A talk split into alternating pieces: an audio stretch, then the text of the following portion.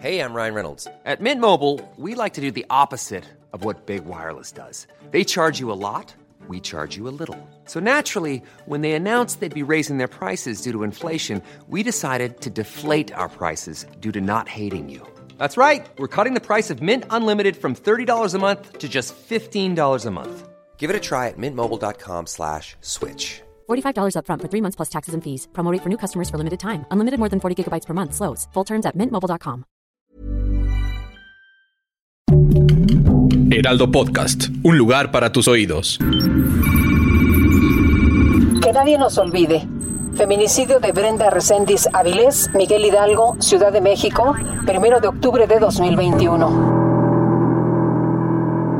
Yo no les tengo miedo, no, no, no, no, no voy a permitirles a, a, a nadie, yo se lo, yo antes de que mi sobrina subiera a la ambulancia, le dije que todo iba a estar bien y que su hijo iba a estar bien, que yo se lo prometía, que yo me iba a cargar de que hiciera justicia. Y ante esa promesa que me hizo Brenda, yo no voy a permitir que me adremeten, que me quieran meter miedo, nada. Jueves primero de octubre de 2021. Brenda Reséndiz Avilés caminaba por la calle muy cerca de la unidad habitacional en la que tenía su hogar. De pronto se escucharon dos detonaciones de arma de fuego y enseguida el motor de un auto arrancando, reventando sus revoluciones para huir a gran velocidad. Al instante ella cayó al suelo. Ambos disparos le habían impactado a quemarropa. El ataque fue por la espalda. Un tiro le perforó la cabeza de manera lateral. El otro entró en su nuca. El feminicida ha sido plenamente identificado. Se trata de la expareja de Brenda y padre del pequeño Anthony. Fue él quien jaló el gatillo, quien con dos balas dejó a su hijo sin madre. Ella tenía 22 años y muchas ganas de retomar su vida tras haber vivido un infierno con el padre de su hijo, Gonzalo Reséndiz. Su tío confiesa que el trato hacia su sobrina era injusto, pues mientras vivió en pareja sufrió de violencia económica y maltrato físico. Un secuestro y un asesinato. A pesar de no recibir dinero, para la manutención del pequeño de cuatro años, Brenda jamás le negó al padre poder verlo o convivir con él. El día de su asesinato, este le pidió ver a su hijo con el pretexto de que lo iba a llevar a comer con su familia. La joven accedió. El niño se fue para jamás volver a ver a su madre. Todo estaba planeado, secuestrar al niño para después terminar con la vida de la madre. Uno de los principales testigos del asesinato es justamente Gonzalo, el tío de Brenda, quien vio cómo el carro huía aproximadamente a las 17.30 horas sobre la calle Lago Cartina de la colonia Pensil, alcaldía Miguel Hidalgo, con los responsables de la muerte de su sobrina a bordo. También hay otro testigo, pero se ha negado a declarar por miedo.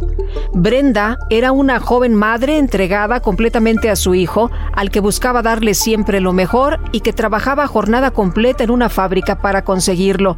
Tuvo el valor de dejar a su pareja, de dejar atrás los malos tratos y la violencia. Quería seguir estudiando y todo pintaba para que la vida le permitiera cumplir sus metas. Tenía un hogar, una familia, era la adoración de su tío y de su abuela, con quienes compartía el techo. Además, su padre siempre estaba al pendiente de ella.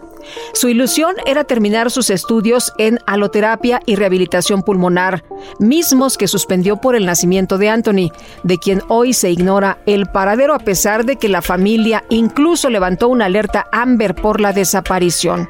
Gonzalo tiene miedo que estén manipulando al niño en contra de su madre y tampoco sabe si el pequeño está enterado del fallecimiento ni cómo lo ha tomado. Esta es una de las más grandes batallas de la familia recuperarlo. Se presume inocente. Fue el propio Gonzalo quien dio parte a las autoridades del crimen cometido en contra de Brenda. En cuanto vio aquella escena, marcó al 911.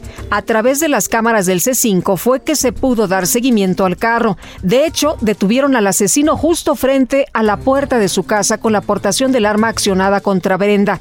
Testigos, videos, detención y así la defensa del presunto feminicida aún alega su inocencia, lo que hace que se den prórrogas en las audiencias y que se retrase el proceso. Del sujeto que se mantiene en prisión preventiva en el reclusorio Oriente, mientras el tiempo pasa y el pequeño Anthony sigue lejos de la familia, de su madre a expensas, de quienes dicho por Gonzalo son cómplices. Se sabe que la familia del hoy presunto feminicida se dedica al narcotráfico y tienen el poder que les brinda su comercio ilegal. El miedo de Gonzalo es entorpecer el caso, a hacer alguna declaración que la defensa pueda utilizar como arma para prolongarlo más.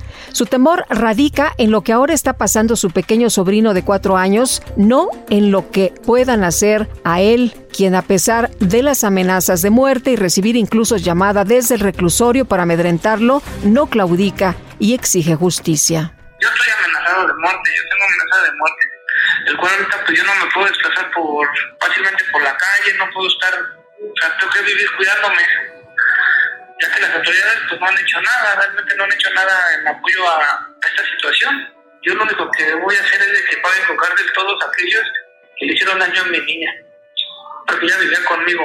Y yo no voy a dejar que esto se quede así. No comendanza, simplemente que las autoridades actúen, que, que todos paguen con cárcel, todas estas malas personas, porque son malas, son, son malas.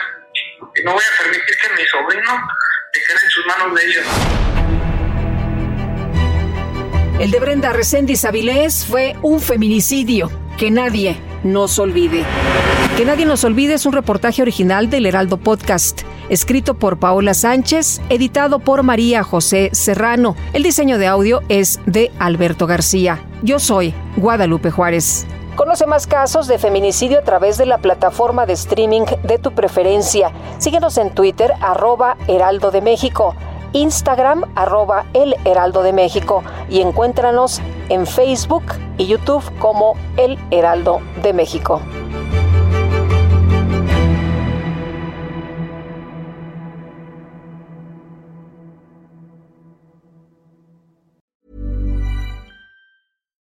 If you're looking for plump lips that last, you need to know about Juvederm lip fillers. With Juvederm Volbella XC and Juvederm Ultra XC, your lip look, whether it's subtle or bold, can last up to one full year with optimal treatment and no additional maintenance. Find a licensed specialist and see if it's right for you at juvederm.com today. That's J U V E D E R M.com. Add fullness to lips in adults over 21 with Juvederm Volbella XC or Juvederm Ultra XC. Do not use if you have severe allergies or a history of severe allergic reactions, or if you're allergic to lidocaine or the proteins used in Juvederm. Tell your doctor if you have a history of scarring or taking medicines that decrease the body's immune response or that can prolong bleeding. Common side effects include injection site redness, swelling, pain, tenderness, firmness, lumps, bumps, bruising, discoloration, or itching. As with all fillers, there's a rare risk of unintentional injection into a blood vessel, which can cause vision abnormalities, blindness, stroke, temporary scabs, or scarring. For full important safety information, visit juvederm.com.